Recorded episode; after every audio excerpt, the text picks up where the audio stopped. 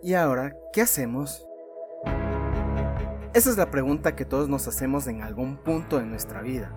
¿Qué hacemos con nuestro empleo, con nuestros padres, con nuestra relación, con nuestra vida? Bienvenidos a este podcast, mi nombre es Javier Abril y junto con amigos que conocen de estos temas o que nunca los han topado, trataremos de resolver a qué hacer en esos momentos en que no sabemos para dónde ir Así que les invito a que se pongan los audífonos, se acomoden la mochila, se ajusten los zapatos y me acompañen en este maravilloso viaje de autoconocimiento. Sean bienvenidos a ¿Y ahora qué hacemos? Hola, hola, hola, hola. Sean bienvenidos un día más a ¿Y ahora qué hacemos? Este es el segundo episodio de este podcast. Mi nombre es Javier Abril. Como ustedes saben, este podcast fue creado con la intención de poder hablar distintos temas, sobre todo de autoconocimiento, de entendimiento de nosotros como personas. Creo que una de las cosas principales que nos ha sucedido en el último tiempo ha sido el querido virus del COVID. El COVID vino a mostrarnos cosas no sabíamos que teníamos, cosas que creíamos que teníamos en cualquier momento y también nos vino a, quitar un montón de cosas. Exactamente hace un poco, menos de un mes, se cumplió ya un año del aparecimiento del COVID. En el mundo se está realizando vacunaciones masivas, también están todavía llenos los hospitales, todo está una locura todavía, todavía no regresamos a la tan añorada normalidad.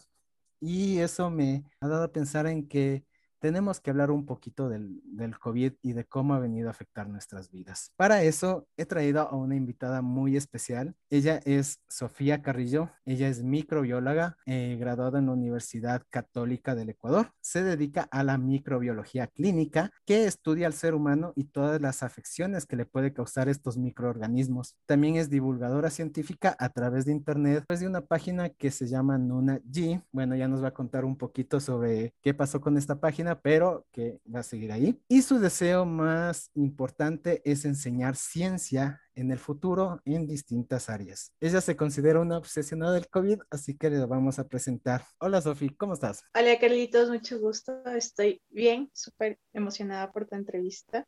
Creo que para iniciar este tema eh, tenemos que primero entender ¿qué es un virus y qué es el COVID-19? COVID-19 es una enfermedad causada por el bendito y famoso coronavirus. Es el coronavirus que causa el síndrome respiratorio COV-2.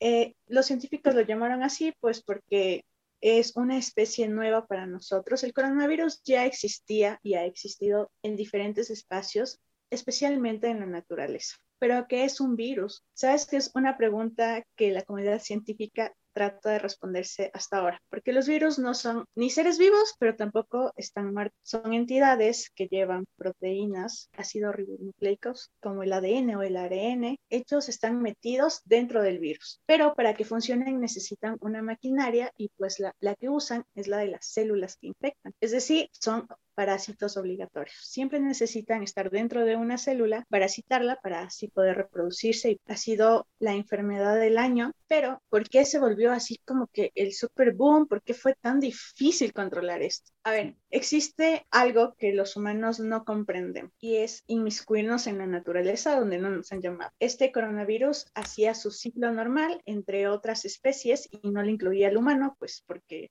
no le resultaba muy ¿qué te diré? Productivo infectar a, esta especie, pero sí infectaba a otras como los murciélagos. No le parecíamos atractivos. Claro, porque cumplía su ciclo en la naturaleza normal, común y corriente. Él hacía su ciclo, infectaba a, sus hospederos y ya, ahí estaba, en la naturaleza, existiendo. ¿Qué hicimos? La cagamos porque como especie, para inmiscuirnos en lo que no nos llaman, somos número uno. Rompimos el ciclo. Y pues el virus encontró un nuevo hospedero y dijo, mmm, buena temperatura, a ellos les gustan mucho las células respiratorias, así que pues de ahí no se movieron. Y la cosa es que este virus tiene un porcentaje de contagio muy alto al ser respiratorio. Pues, ¿qué pasa?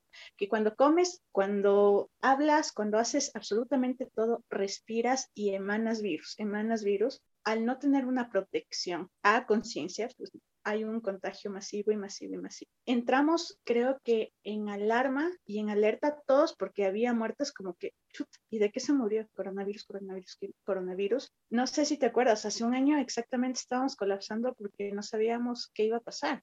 Exactamente. Eh, recuerdo que, que, a través de todas las, las cadenas de televisión, las noticias, al inicio no le paraban bola.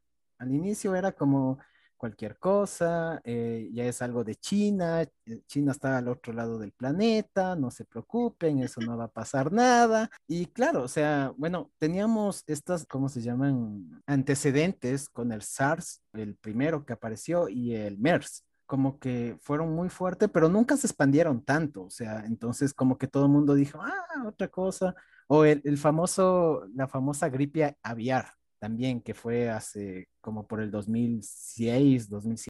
Pero nunca llegó a ser una pandemia alcanzaron a ser epidemias, sí, fueron locales, eh, algunas sí se expandieron un poquito, pero así mundial como esta, no. Y es precisamente por la capacidad de contagio. Ya. Hace eh, un año, exactamente, y si no es más, eh, acuérdate que en una yo era la única que les decía como que esto se va a descontrolar, ustedes no saben lo que se viene, va a ser bien pandémica la situación, y todo el mundo me tachó a mí de loca malagüera, y todo lo que he dicho que va a pasar, ha pasado justamente para que sepan todos, eh, Sophie tenía una página de Instagram que se llamaba Nuna, Nuna G, donde ella hacía divulgación científica. Entonces, obviamente, antes de que apareciera el querido COVID-19, ella siempre compartía información muy chévere, muy, muy relacionada. Yo era uno de sus grandes fans, siempre sabía estar viendo las cosas que publicaba Sophie. Y cuando comenzó esto del SARS-CoV, yo al inicio, al igual que todo mundo, era como escéptico, ¿no? Entonces era como que, ah, bueno, no, no va a pasar tanto. Luego ya cuando pasó lo de Italia y todo mundo, todo, todo Italia explotó, y dije, ok, si en Italia explotó, Europa ya está contaminado y es cuestión de tiempo de que llegue acá a América. Entonces, yo ahí sí, yo comencé a utilizar gel. Y yo utilizaba mascarillas desde enero. Estaba, estaba bien, bien asustada. Me veía raro en la calle a mí usando mascarilla. Que hay que exagerar, hay, hay que, que, ahora todos usan mascarilla. Exactamente, y, y, bueno, justamente el otro día escuchando, ¿no? Que comentaba y decía a través de las redes sociales que decía que, que, no, que la gente está muy enojada con el virus porque vino a frenar el mundo, vino a, a, frenar nuestra realidad, nuestra sociedad, la vida como la conocíamos normalmente, pero el virus no vino a eso, el virus vino a reproducirse y a, y a hacer lo que el virus hace. Lo que sí nos terminó influenciando es en nuestro estilo de vida, sí creo que nos, nos vino a hacer pensar dos veces en qué estilo de vida estamos llevando. A ver, el virus no tiene la culpa de nada. Al pobrecito lo sacaron de su ciclo y hizo lo que mejor hace, la ley del más fuerte. El que se adapta es el que sobrevive. Eso hizo el coronavirus. Es como que a ti te sacan de un lugar y te ponen en otro. Tienes que adaptarte. El virus lo que hizo fue reproducirse y eso está haciendo. Simplemente hace su ciclo y su ciclo y su ciclo. ¿Qué nos vino a cambiar? Sí, el modo de vida, de vida que llevábamos y eso nos hace plantearnos qué clase de especies somos. ¿Cómo nos chocó tanto algo tan pequeñito? Pero yo rescato algo que es súper fuerte. Pienso que en cuarentenados todos aprendimos a valorar cosas que antes, pero nada que ver. El simple hecho de que extrañes un abrazo, que extrañes la presencia de alguien, que extrañes el tomarte un vinito con una persona o que simplemente puedas ir a visitarle a tu abuela y tomarte la sopa del fin de semana, esas cosas, las cosas esenciales de la vida, son las que ya empezamos a extrañar. Nos ha hecho más humanos a otros, pero lastimosamente ha habido gente que se ha aprovechado de esto y también ha sacado lo peor de la sociedad. Justamente, Sofi, o sea, hablando de esto de, la libertad, ¿no? Yo creo que lo que más nos vino a, demostrar este virus es la importancia de la libertad, la libertad de podernos mover, la libertad, o sea, no hablar solo de la libertad de, de ser como libres dentro de sociedad, ¿no? Sino la libertad de poder sentarte, poner tu mano sobre una mesa y no tener el terror dentro de eso si no te pones alcohol o no te pones gel o no te vas a lavar las manos, tal vez corres el riesgo de de enfermarte, ¿no? Yo soy microbióloga, así que vivía con ese miedo desde que soy estudiante. así que eh, tú has sido testigo, el alcohol, el lavado de manos, eh, la distancia, el que toco, era algo esencial que ya marcaba mi vida. Esto simplemente lo acentuó más. En un momento yo pienso que conjunto a mi ansiedad se volvió algo un poco ya extremo. Usaba tanto alcohol que me empezaron a sangrar las manos, pero te digo, o sea, se volvió un proceso ansioso porque yo trabajaba con pacientes COVID, todo el año he pasado reportando COVID positivo, COVID positivo, con el miedo de contagiarme, de contagiar a mi familia. Entonces, y para mí, que yo ya llevaba un estilo de vida de no toco eso porque quién tocaría, o en el bus tener el recelo y apenas llegar, lavarme las manos. Y para mí fue fuerte. Para alguien que no lo hacía, le debió haber chocado un montón. Y, y yo vi cómo le choca a la gente. He visto en el centro médico donde trabajo, gente que se molesta porque le pides que por favor use gel, que por favor se pase por la lona para desinfectar sus zapatos o cosas así. Les molesta porque les ha cambiado un estilo de vida al que no estaban acostumbrados. Pero, Carlitos, yo pienso que el lavado de manos era algo que sí debía venir y quedarse. Y se va a quedar porque ya tienes en la psiquis que, que topaste. Y eres más consciente de que topaste, eh, de no toparte la cara. Ejemplo, ¿sabes algo bueno que yo he visto? Ya no hay mucha gripe. O tú ah, te has enfermado de muchas gripes. Yo en todo este año no me he enfermado ni una vez de gripe, sinceramente. Y al menos un trancazo daba al año, ¿sí o no?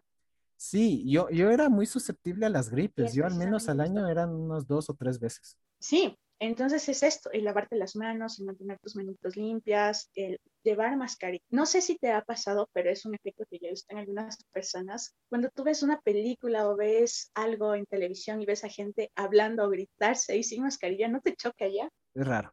Claro. Bueno, justamente tocando este, este, tema de que ahora ya nos lavamos más las manos, utilicemos gel antiséptico, eh, también utilizamos mucho alcohol. Lo de las mascarillas yo creo que sí va a llegar a un punto donde todo mundo ya aspiramos quitarnos las, la verdad, pero al inicio de toda esta cosa de, del COVID, todo el mundo tenía miedo, tenía pánico. La gente salía poco, la gente se quedaba más recluida en sus casas y todo eso, pero ahora parece que ya pasó se olvidaron, ya no hay miedo. Por lo menos acá en mi barrio te comentaré que los partidos de vóley y de fútbol son a diario, ya de, de 40, 50 personas reunidas. O sea, yo veo en la cancha ya eso a diario y fines de semana es mucho más. Entonces, ¿tú qué crees que ha pasado ahí? Quiero iniciar con eso, con una frase que, pero le viene como anillo al dedo. La ignorancia es atrevida. Verás, al principio sí, todos teníamos miedo y estábamos súper asustados y, y te bañabas en gel si es que podías. Pero era la incertidumbre, la falta de información que teníamos acerca del virus, eh, la tasa de mortalidad, no, no la manejábamos, no sabíamos, sabíamos que era súper contagioso, que te mandaba al hospital, que no te dejaba respirar y que por último te morías solo. ¿Quién sabrá si tu cuerpo va a llegar donde tus familiares, porque esa fue la primera idea que nos vendieron del virus. Entonces todos estábamos como que, híjole, y a los que nos tocaba salir a trabajar era nada, o sea, era como que, y ahora se pegó, llego a la casa y contagio a todos y quizá alguien se muera. Era eso, la incertidumbre de no tener la información necesaria porque era una especie nueva para nosotros. ¿Y qué pasó? Fuimos teniendo más información. Entonces, ah, que la tasa de mortalidad 4%, ah, que los jóvenes no, no, no se enferman tanto, que los niños pues por poco y, no les hacen nada, que solo a los viejitos. Entonces los jóvenes empezamos a sentirnos inmortales más o menos. ¿Qué pasó? Que la gente se empezó a contagiar y ni siquiera se dio cuenta porque eran asintomáticos. Entonces era como que yo me contagié y no pasó nada. Ya empiezas a escuchar eso no de una ni dos, sino de cinco, diez personas y le pierdes el miedo. Eso nos pasó. Como piensa que no le va a pasar nada, como piensa que si ya te da, no te va a volver a dar que no es verdad, eh, juega mucho, como tú te informes en fuentes verídicas. Entonces, ¿te puedes recontagiar? Sí, la gente no cree eso. Y si te recontagias, te da más fuerte. En muchos casos sí, la gente no sabe eso. Eh, ¿Te puedes contagiar siendo joven y tener malos efectos que te manden al hospital? Sí, la gente no sabe eso. ¿Los niños pueden contagiarse e irse a hospitales? Sí, y la gente tampoco hace eso. Lo que pasa es que nos informamos súper mal, nos informamos por el Facebook, por el Instagram, por la cadenita de, de, WhatsApp. Exacto, de las diferentes redes sociales. Y eso es lo que nos ha llevado a que la ignorancia pues gane, gane esto Mira, yo pienso que si hubiésemos sido una sociedad disciplinada, estuviéramos como que, híjole, ya mismo, solo que vacunen a ese sector y ya, más o menos el otro mes salimos todos. Pero al ser una sociedad desobediente, desordenada y aparte de todo, que no le gusta informarse por buenas fuentes ni estar bien informado, porque nos da miedo la información. pues hace que pasen esto, las aglomeraciones, que el bus vaya lleno, que ya nadie le importe, que los mercados estén llenos, que el boli, que el fútbol, que los velorios, todo el pueblo en un, en un mismo cuarto metidos, ese tipo de cosas, pero pienso que es la falta de información, pero como sociedad tampoco nos interesa informar. Eh, dentro de todo este tema que es de, la desinformación, ¿no? del Facebook, Twitter, de estos fake news que también comenzaron a salir. Yo recuerdo que al inicio de, la pandemia, yo estaba, o sea, yo también creía, bueno, decía, bueno, es tipo una gripe súper fuerte, todo chévere, pero bueno, no, no está tan alta la tasa de mortalidad. Y no fue hasta que me dieron un guante blanco alguien que me cogió y me dijo, es que el problema no es ese, el problema no es la tasa de mortalidad de la gente, sino el problema es que va a llegar en un punto donde los hospitales se van a saturar, donde ya no va a poder llegar gente que necesita ah, atención médica y ahí es donde va a comenzar a morir bastante gente, porque es como que todo se satura. Entonces yo dije, ah, ese es el verdadero problema, o sea, eso es lo que tenemos que evitar. Pero actualmente eso es lo que está pasando. Pero parece que la gente totalmente se ha olvidado de eso. Verás, es que yo, como les digo a mis pacientes, porque mis pacientes eh, bueno, he tenido de todo, pero muchos han sido como que, ah, pero son una gripecita así, o como que ya me aíslo dos días y después me voy a trabajar. Y yo les digo, es que hasta que usted no pierda a alguien, nunca va a tener conciencia de lo que puede llegar a ser el virus. Y tristemente he visto, pues, familiares perder familiares y ha sido, no, no, súper, súper triste. Eh, yo creo que el problema es que pasamos de ver a muertos a ver solo números ese como que es el problema que actualmente estoy, estoy divisando porque dejamos de, de, pensar en que cada persona tiene familia, tiene amigos, novia, es hijo, es padre, es hermano, y ya solo comenzamos a escuchar números. Ahora a diario ponen en las noticias, ah, se murieron 40 personas. Ah, 40 personas. Aumentó a 15 mil. Listo, estamos en eso. O sea, ya dejamos de ver a las personas y estamos viendo solo estadísticas. ¿Qué te digo? Nosotros en la salud siempre decimos que el paciente es el amor de la vida de alguien, es la mamá de alguien, el hijo de alguien, el hermano, el novio de alguien. Entonces, cuando los muertos empiezan a superar hasta uno en la psiquis humana, empieza a ignorar esa información, ignorar y solo ve numeritos, numeritos y numeritos porque ya no te quieres contagiar de esa información negativa, ya tu cerebro dice, ya no voy a ver las noticias y no voy a abrir mi Instagram, ya mejor el TikTok porque ya no quiero saber cuántos muertos, porque no quiero saber las cifras, así ya sean solo números, uno ya evade porque no quiere enterarse, porque el vivir diario ya es suficiente estrés como para estresarte más. Y esto también ha sido una de las razones por qué la gente deja de informarse bien, porque la gente ya se vuelve que me importista y es por esto de querer huir de la realidad en la que estamos viviendo ahorita. Eso es, eso es muy interesante. Justamente quería compartirte, ¿no? Que yo, al ser comunicador, yo soy ingeniero en comunicación, he entendido y he visto cómo se ha ido desarrollando esto de la comunicación dentro del COVID y me parece que es una de las cosas más extrañas porque pasamos del alarmismo al, al que me importismo, básicamente pero al mismo tiempo es como que hay mucha gente que en cambio se fue al alarmismo extremo. O sea, te, cuento así brevemente el caso de, una conocida que prácticamente se encerraron, se bloquearon totalmente, el salir, incluso cuando ya se abrieron las cosas, el, compartir, aunque sea con, mascarillas, todo, o se bloquearon totalmente y aún así se contagiaron. O sea, eso es lo impresionante porque llegó a mi vida eh, la historia de, esta conocida que, estaba blindada prácticamente, en serio, su casa era un, era un blindaje y de repente tuvo COVID, fue como que, ¿por qué? O sea, por eso lo digo, o sea, yo por eso digo que a este virus no hay que tenerle miedo, a este virus hay que tenerles respeto, hay que respetarlo, hay que decir, ok, yo te respeto, no te tengo miedo, pero te respeto por eso, porque me quiero cuidar yo, me tengo que cuidar con gel, me tengo que cuidar con alcohol, tengo que no salir tanto, tengo que tratar de hacer las cosas que mejor, que quiero hacer, pero ya no hacerlas como antes tampoco, o sea, ir y, hacer, pero tampoco tenerle miedo, porque si le tienes miedo, yo creo que este virus va a buscar la forma de encontrar, porque lo va a hacer. Es una película de terror, Carlitos. Exactamente, es que es así. Cuéntame para ti, ¿cómo ha sido el proceso de adaptarte en un año? ¿Qué cambió en tu vida el virus?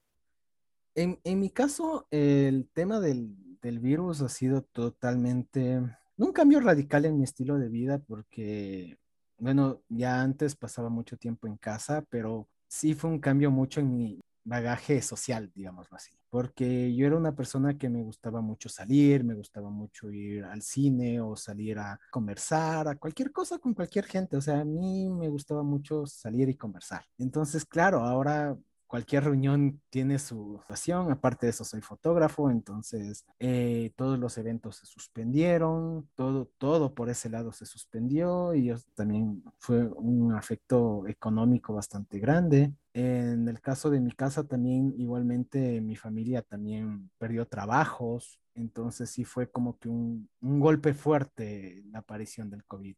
Yo creo que principalmente el COVID viene, vino a mostrarme a mí que no, no podemos estar seguros de nada en esta vida. Exacto. Lo más seguro que tú creas, o sea, puede ser tu pareja, tu familia, tus amigos o tu vida. No hay seguridad en nada porque todo lo que tú crees que está seguro, el día de mañana puede desaparecer. Para mí eso es del COVID. Y en tu caso, eh, Sofi, ¿qué vino a demostrarte o a mostrarte el COVID a ti en cambio? Es que a mí el COVID no me agarró en curva, pero lo que me agarró en curva a mí fueron las disposiciones generales nacionales. No, ¿cómo van a hacer eso? ¿Qué pasó? Que nos encerraron. Eh, yo venía pasando una situación eh, llena de presión y ansiedad y me tocó encerrarme, conversar conmigo, conocerme a mí misma, saber mis límites y pienso que en ese aspecto crecí bastantísimo.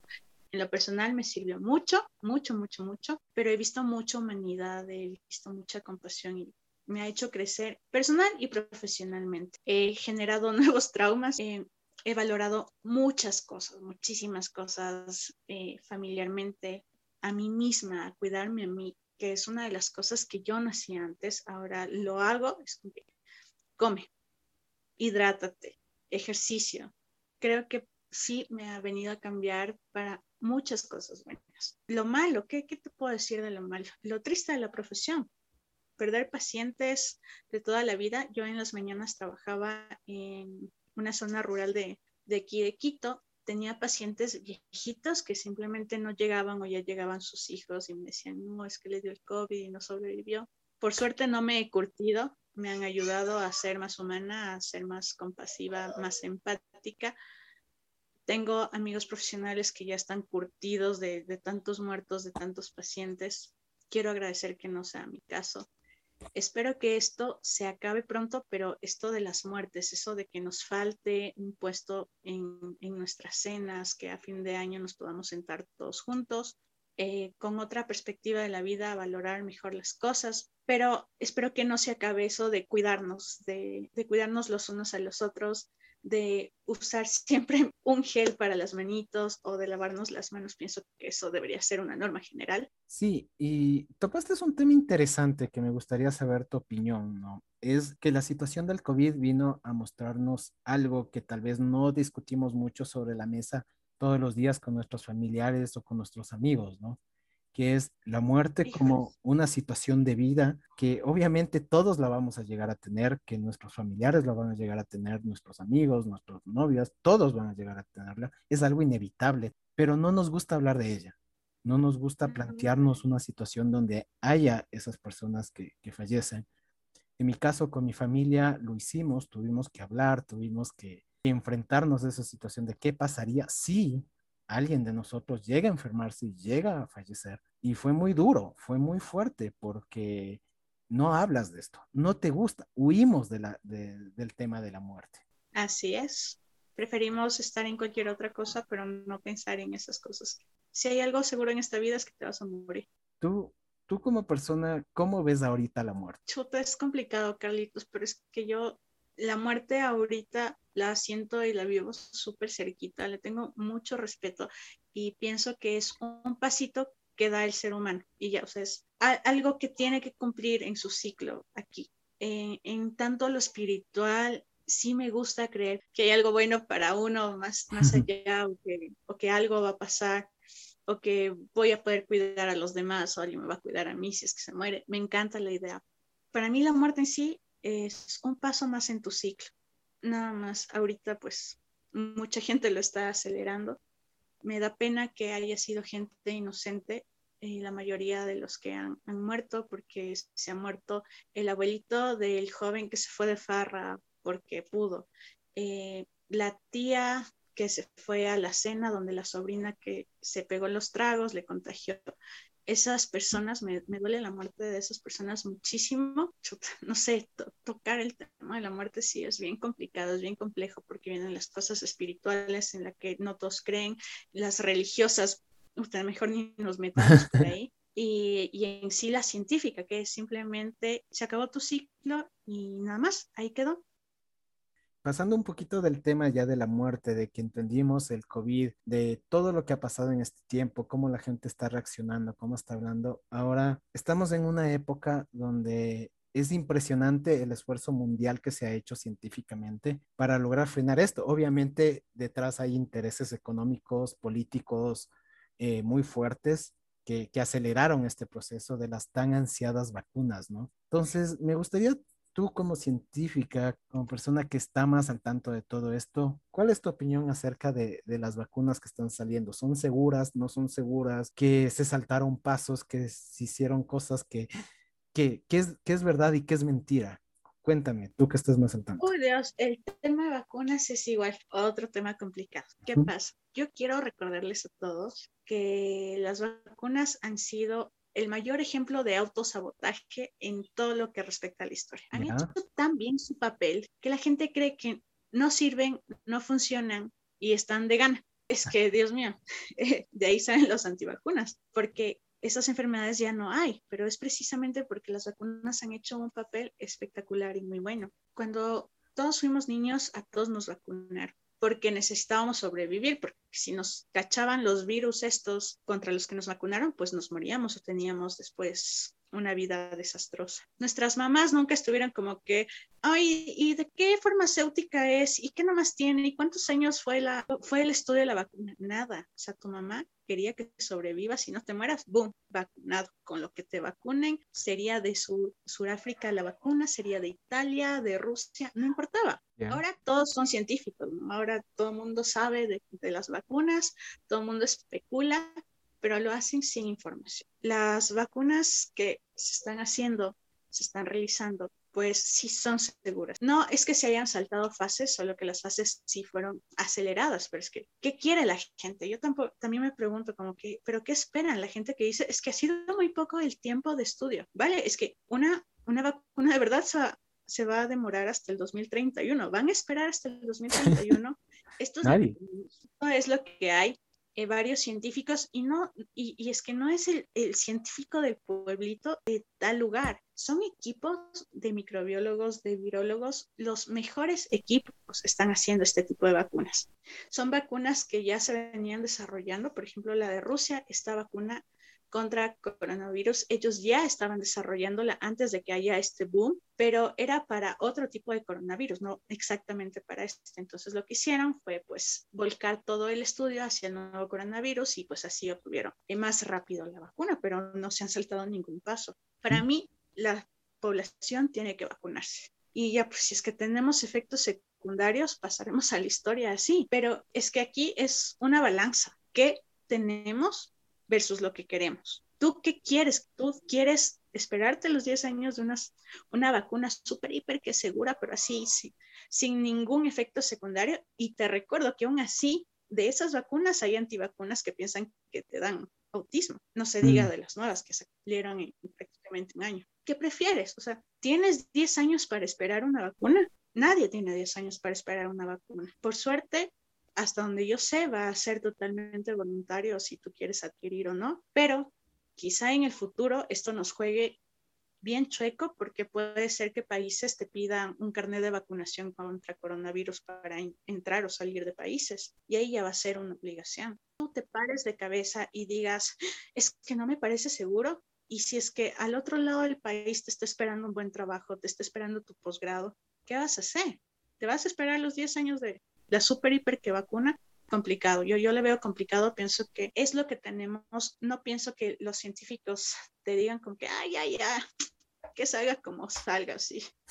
no, no va a pasar eso. han pasado por muchas pruebas. Eh, sí es algo experimental, pero pues veamos en qué estamos también, veamos nuestra realidad y qué es lo que queremos. Yo te digo, es una balanza entre lo que queremos y lo que tenemos. Eh, lo que más me ha incomodado a mí de las vacunas eh, contra el COVID-19 es el tema político. Es, es este tema de, de, de, la política incrustada dentro de, de, los sistemas de salud, ¿no? Porque yo más que el COVID-19, por lo menos acá en mi país, pero lo he visto, creo, casi toda Latinoamérica, hay casos en México, en Perú, el este, el problema real es la corrupción la corrupción, la forma en, que tratamos de, de, explotar el mínimo, el quitarle dinero al Estado, a las empresas, no sé a quién, y, y llevárnoslo eh, por esto, ¿no? Y, a cambio se viene un montón de gente que termina muerta, ¿no? Entonces, eso y más esto de, de suponer y de, de, juzgar a un país o a una vacuna por el país donde se viene, como tú me hablaste de, del Sputnik, ¿no? Que es la primera vacuna, hay que ser sinceros, fue la primera vacuna que salió, pero a nivel mundial todos los medios de comunicación dijeron, no, es de Rusia, se saltó pasos, eso no es seguro, eso no es, pero al mismo tiempo hablaban de Pfizer, hablaban de, de AstraZeneca, eh, cosas de acá de, de, Europa o Estados Unidos y decían, no, o sea, es que ellos solo están acelerando procesos, ellos solo están haciendo para, para el bien común, ¿no? Y era tan politizado que yo decía, todos queremos cuidarnos y queremos cuidar a nuestra familia, nuestra gente. ¿Por qué la política entra dentro de, este tramo, ¿no? Sí es un poquito eh, chocante que como personas que estamos, que tal vez queremos una dosis, tengamos que, que, esperar quién sabe cuánto tiempo, porque la situación política es la que maneja esto, más que la salud. Lastimosamente, quien maneja en los países son los políticos, porque la ciencia en su mayoría trata de ser muy, muy moral. El trabajo de los científicos fue crear la vacuna. Lo hicieron después de que los científicos hayan creado su vacuna, hayan hecho bien su trabajo, porque lo hicieron muy bien en un tiempo muy cortito, se nota que es gente muy preparada. El problema es que estos científicos trabajan para farmacéuticas multimillonarias y estas farmacéuticas siempre van a buscar su bienestar. ¿Qué país me ofrece más? ¿A qué país le puedo vender yo? ¿En cuánto voy a sacar tantas dosis? Eso ya empieza a manejar la farmacéutica.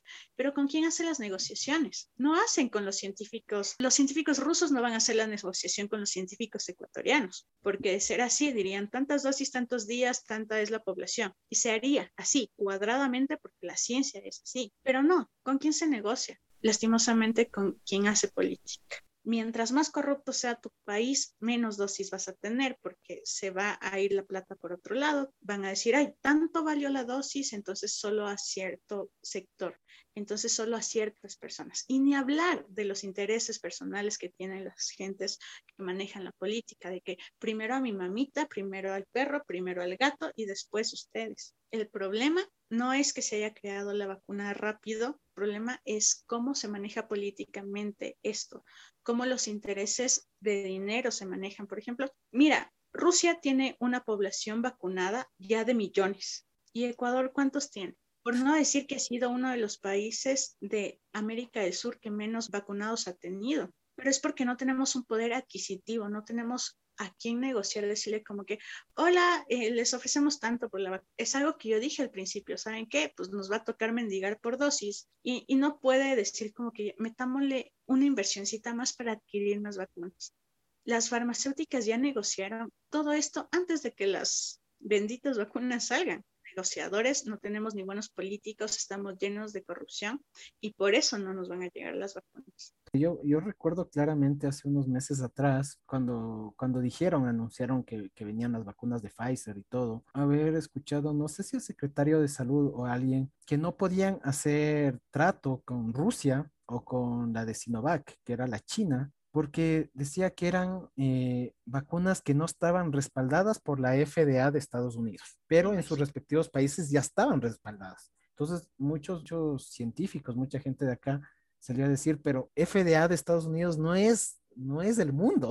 o sea, Exacto. y ahí perdimos un montón de tiempo, un montón de tiempo, creo yo, pero eso fue por decisiones de, ah, este país no comparte mi ideología, entonces por eso no hago tratos con ellos. Y ya, eso fue todo. Sí, Carlitos. O sea, aquí la ciencia no nos ha fallado, sino los líderes que nos manejan. Puedo resumir yo esto. ¿Tú crees que volveremos a la normalidad cuando ya por fin nos vacunemos todo? ¿Regresaremos a la tan ansiada normalidad o a lo que conocíamos como normalidad? ¿O esto ya cambió para siempre? ¿Qué opinas? Pienso que regresar a la normalidad, te respondo con un rotundo no. No existe ya la normalidad. Esta es nuestra normalidad ahorita y como vivíamos antes, pues pienso que sería un error volver a eso. No, pero yo hablo cuando ya nos vacunemos, o sea, cuando ya está toda la vacunación, ya esté todo el mundo vacunado, a eso voy. Sí, por eso, igual no va ah, a no, ser. Igual no. Igual no. Carlitos, ¿tú piensas que después de vacunarte y saber que todos están vacunados, no te vas a lavar la mano cada que sientas que tocaste algo que está sucio? Tocarme la cara ya no es parte de mi, de, mi, de mi diario vivir, la verdad. Y quedémonos con las mejoras que hemos tenido con respecto al coronavirus. Y lo malo, pues ojalá se acabe eso de, no poder ver a las personas que queremos, que anhelamos, el no poderte tomar un vinito con alguien, de, poder ir al cine, Carlitos, que bestia, cómo extraño ir al cine, cómo extraño ir al teatro. Yo pienso que no vamos a volver a la normalidad porque ya tenemos en la psiquis cosas buenas como lavarte las manos, como no ocuparte la carita. Hay una cosa que es muy, muy de los latinoamericanos que tú crees va a volver, que es el saludarnos de beso en la mejilla. ¿Crees que va a volver eso? Tú no sabes lo agradecida que yo estoy con mi COVID, porque tú sabes que a mí me gusta mucho lo del espacio personal. Y eso de saludar a beso a mí siempre me ponía nerviosita. Y, o cuando dabas la mano, cosa que no me molesta, pero no sabías si izquierda hacia arriba, hacia abajo. Todo eso nos hemos ahorrado. El saludarnos de beso es algo cultural que tenemos, pero ¿te hace falta? Te pregunto yo. A mí no saludar con la manito está chévere, todo el mundo respeta el espacio personal, a mí me ha caído, pero pepa eso. Pienso que a los demás quizás sí les choca, sí lo extrañan, pero en lo personal yo te digo que no. ¿A ti te hace falta? A mí en lo personal no. Desde antes mismo yo he sido una persona muy desapegada, pero sí voy a, a confesar que hace como unos cinco años yo me obligué, me obligué a, a saludar de vez, porque para mí eso era algo, la verdad, inexistente y, pérdida de tiempo, la verdad. Pero obviamente nuestra sociedad nos dice, o sea, es, es, un respeto que tienes que saludar a cada persona que está en una habitación, uno por uno por uno, de beso y de, de, mano, ¿no? Imagínate que cuando había reuniones familiares, con esto de la ansiedad, ni bien llegaba y decía, hijos, que tengo que besar como que, ¿quién nomás llegó, mami? La tía ni se cuelan. Y yo decía, a ver, son tantos hijos, son tantas personas. Y ya me ponía nerviosa, porque solo en llegar a un lugar, yo tenía que dar 18 besos, 20 besos. Es algo que ahora ya no hago y en verdad sí me siento. Y para mí, esa es la real cosa de por qué creo que me contagiaba bastante de grip, porque era eso, ajá, o sea, normalmente era por eso, creo yo. Entonces, yo personalmente estoy muy agradecido y es algo que yo voy a, seguir manteniendo, al igual que voy a mantener la nota de si tengo gripe o tengo alguna cosa, utilizar mascarilla. Mascarilla. Sí, porque... y es lo que hay que hacer. O sea, uno mismo cuidar a los demás. Como dice una amiga mía, no nos queda más que cuidarnos entre los buenos. Entonces, si tienes gripe, usa mascarilla. Si sabes, si estás contagiado, aíslate, no contagies a los demás. He visto tantas personas egoístas que dicen, ay, pero no siento nada, igual me voy a trabajar. Ay, pero ah, no importa. En mi trabajo no hay viejitos, cosas así, que es un tema más de conciencia, de concientizar a las personas pero yo aquí soy súper fan de las mascarillas, les digo a todos, por favor, utilícenlas el COVID vino y nos encerró, ¿no? Bueno, los gobiernos nos encerraron por el COVID y esto desató un montón de enfermedades psicológicas, como la ansiedad, tan querida diré, ansiedad, que se desató dentro de la cuarentena, ¿no? Y que yo también siento fue un detonante para que ahora la gente ya salió y ahorita es como que, ok, pasé tantos meses encerrado y ahora quiero hacer todo, quiero ir, volver a las farras, quiero volver a hacer esto, quiero hacer todo eso, ¿no? Y al inicio yo también decía, qué gente tan inconsciente, qué gente tan... Pero ya cuando te pones a analizar un poquito los temas psicológicos, también es mucha cosa eh, inconsciente que a veces la gente simplemente es como que toma las decisiones de forma muy reactiva más que conscientemente. Entonces, ¿tú qué opinas? O sea, ¿Crees que esto de la, de la ansiedad, de las enfermedades psicológicas, también vinieron a ser un factor para que ahora actuemos como actuemos? Sí, completamente sí. Pero, ¿sabes un, un plus que yo le veo a esto? Es que mucha gente ya logra comprenderme cuando yo les hablo de ansiedad. Porque antes eh, cuando yo hablaba de ansiedad o como que tengo un proceso ansioso, me siento ansiosa, la gente era como que, ah, sí, sí, bueno, ya, calma, o ponle, ponle ñeque, ponle ganas, es cuestión de voluntad. En ese tema nos hemos vuelto más empáticos y sí es algo que agradezco. Claro que no es de mi agrado que los demás también tengan ansiedad. y en cuanto a cómo nos ha afectado psicológicamente en nuestras decisiones, como te digo, nosotros tendemos a, a ser olvidadizos, a decir, como te decía lo de las noticias, o sea, ya no queremos ver cosas malas, ya no queremos pensar en cosas malas y nuestro cerebro lo único que quiere es como que distráete. ¿Y cómo te distraías antes? Pues saliendo, pues bebiendo, viendo a tus amigos. Y quieres volver a eso. Lastimosamente no es algo que se pueda hacer así nomás, mm. sin, sin generar problemas, sin contagiar a otras personas, sin exponer a otras personas. Sí, sin duda, ese es, ese es un tema complejo. Yo siento que eso es algo que se tiene que hablar muchísimo más sobre la salud mental que ha traído y nos ha mostrado el COVID. También, como tú comentas, lo bueno es que ya mucha gente entiende que estos procesos como de depresión, ansiedad, son cosas que no simplemente pasan a la gente que, está media loca, ¿no?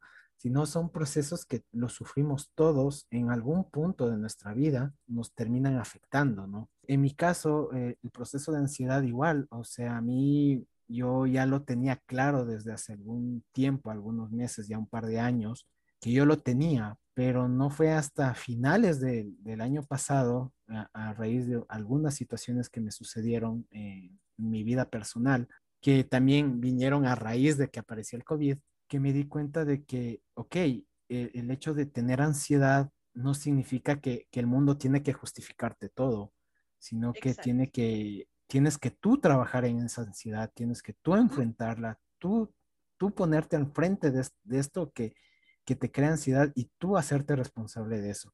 El mundo está ahí, el mundo no va a cambiar, el mundo, al mundo le cayó el COVID y tú no controlas el COVID, pero sí puedes controlar la ansiedad que te crea.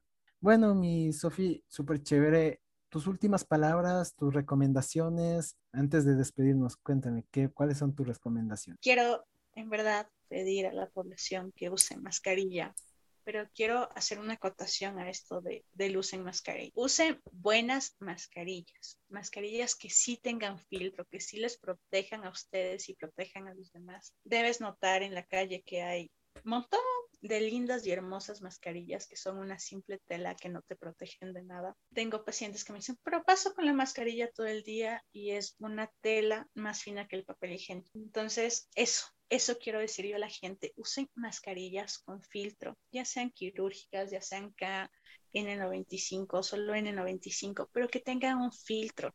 Asegúrense de que tengan el bendito filtro. Lávense las manos, utilicen gel.